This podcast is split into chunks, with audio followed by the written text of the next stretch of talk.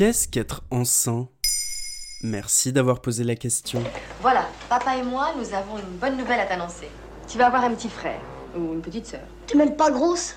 Eh bien, je ne suis pas grosse parce que cette fois, c'est papa qui va porter le bébé. Dans cet extrait du film de Jacques Demy, l'événement le plus important depuis que l'homme a marché sur la Lune, Marcello Mastroianni et Catherine Deneuve annoncent à leur petit garçon qu'il va avoir un petit frère ou une petite sœur, mais c'est le papa qui le porte cette fois-ci. Dans cette fiction, l'homme est enceint parce qu'il a mangé trop de poulet aux hormones. C'est une des explications avancées par le grand gynécologue dans le film. Dans cet effet de miroir proposé par Jacques Demy, ce qui est en jeu, ce sont entre autres les combats féministes de l'époque. En 1973, l'année de sortie du film, l'avortement n'est pas encore légalisé en France et la pilule contraceptive n'est autorisée que depuis peu. C'est à cause du MLF Non, pas vraiment, mais les hommes ont décidé d'aider un peu les femmes.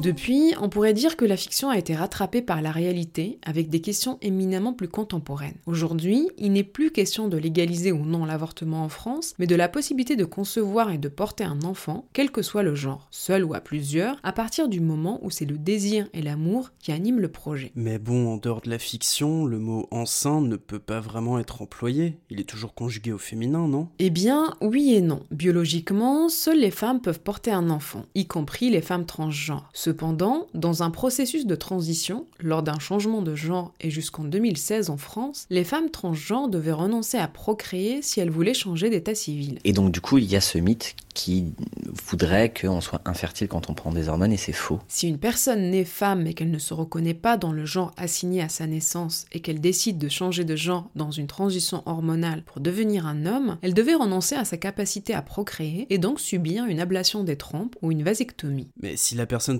transitionne, c'est pour ne pas être une femme et donc ne pas avoir à porter un enfant, non? Les identités et les désirs sont des choses complexes et peuvent ne pas être figées, et c'est le récit d'Ali et François qui permet de le comprendre. Et c'était important pour moi d'avant d'être enceinte, quand bien même ça ne marchait pas, qu'ils euh, continuent de respecter euh, mon identité de genre, qu'ils ne me disent pas, tu vois, finalement la nature a repris ses droits. Ali a été assigné femme à la naissance. Il est parvenu à échapper à la stérilisation forcée et à accoucher de la petite Salomé, conçue de la manière la plus naturelle qui soit, avec son compagnon François. Et c'est une première en France. Il est reconnu parent à la naissance sans avoir à mener de longs combats juridiques. Mais du coup, c'est quoi l'idée avec l'introduction du mot enceint Ali parlait de la maternité en disant la transernité des lilas et c'est vrai que j'avais du mal, à... enfin pas, pas qu'ils le disent, mais moi à, à adopter ce langage. Les mots cachent beaucoup plus que le simple sens qu'ils convoquent. Ils charrient des enjeux et des problématiques mouvants dans la société. Le prisme de la lecture hétéronormée n'est jamais loin, tellement elle est ancrée dans la structure systémique. L'enjeu avec l'emploi du mot enceint est de visibiliser des réalités pour les banaliser, laisser et aider chacun à vivre ce qu'il est. De voir que finalement euh, c'est la personnalité de la personne qui est là qui est importante et pas son genre quoi.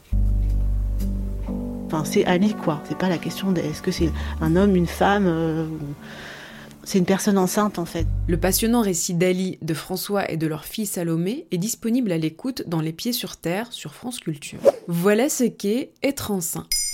Maintenant, vous savez, un épisode écrit et réalisé par Zineb Souleimani. En moins de 3 minutes, nous répondons à votre question. Que voulez-vous savoir? Posez vos questions en commentaire sur les plateformes audio et sur le compte Twitter de Maintenant, vous savez.